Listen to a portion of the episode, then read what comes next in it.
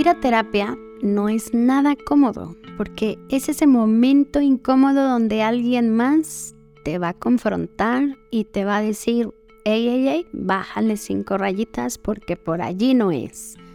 Pero puedes ir por acá. Y ya es nuestra decisión si hacemos caso o seguimos igual. Esta semana en mi proceso terapéutico, ¿te acuerdas que en otro episodio te había platicado que estaba sintiendo algo extraño en mi cuerpo y que no cedía y no cedía ese malestar? Decidí pedir ayuda, asistir a terapia y descubrí que cuál es la prisa, cuál es la prisa por estar bien, cuál es la prisa porque todo pase.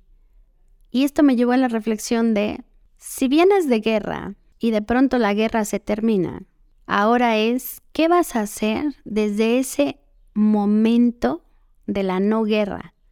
En la guerra te construyes una personalidad, te construyes una forma de ser, te construyes un círculo de personas, te construyes circunstancias y te construyes una supuesta realidad.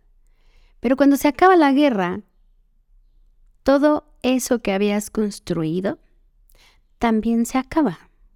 Y no porque las personas se vayan, no porque las circunstancias dejen de ocurrir, no, simplemente que para ti la guerra interior se acabó. Y al acabarse esa guerra interior, pues tu mirada, tu perspectiva que tienes de la vida, es la que se termina, es así, es la que se transforma.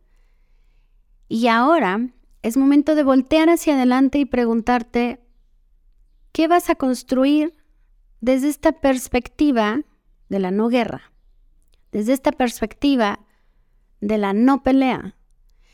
Recuerdo que mi pregunta con Vicente fue, ¿cómo le hago? O sea, ¿cómo le hago para, para estar bien, para tomar esto bueno que me está pasando, para, para sentirme feliz la mayor parte del tiempo si ya no hay guerra? Y su mirada era de, ¿cuál es la prisa por sentirte bien? Llevas 39 años peleando y me pregunta, ¿cuántos días, meses, semanas llevas en esta nueva modalidad? ¿Tres meses? ¿Seis meses? Dijo, Jan, ¿cuál es la prisa? Llevas 39 años en guerra versus seis meses en la no guerra, en la paz, en la tranquilidad. Date tiempo. Y con eso me doy cuenta que de pronto he vivido en esta urgencia de querer hacer todo rápido, de que todo suceda a velocidad luz. Y en ese querer que todo suceda a velocidad luz, también he dejado de disfrutar el momento, he dejado de observar, he dejado de sorprenderme, he dejado de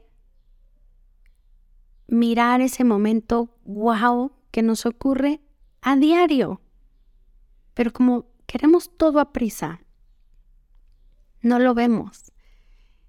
Y te lo quise convertir porque probablemente si tú vas a un proceso terapéutico, si entras a un curso de autoayuda, si te lees un libro, pues seguramente vas a hacer conciencia de muchos temas que te han estado limitando y cuando dejan de ser esa limitante, pues ahora viene el cuestionamiento de qué sigue, qué sigue para ti, qué sigue para tu vida. Porque tú, yo, sabemos pelear, sabemos luchar, sabemos querer tener la razón.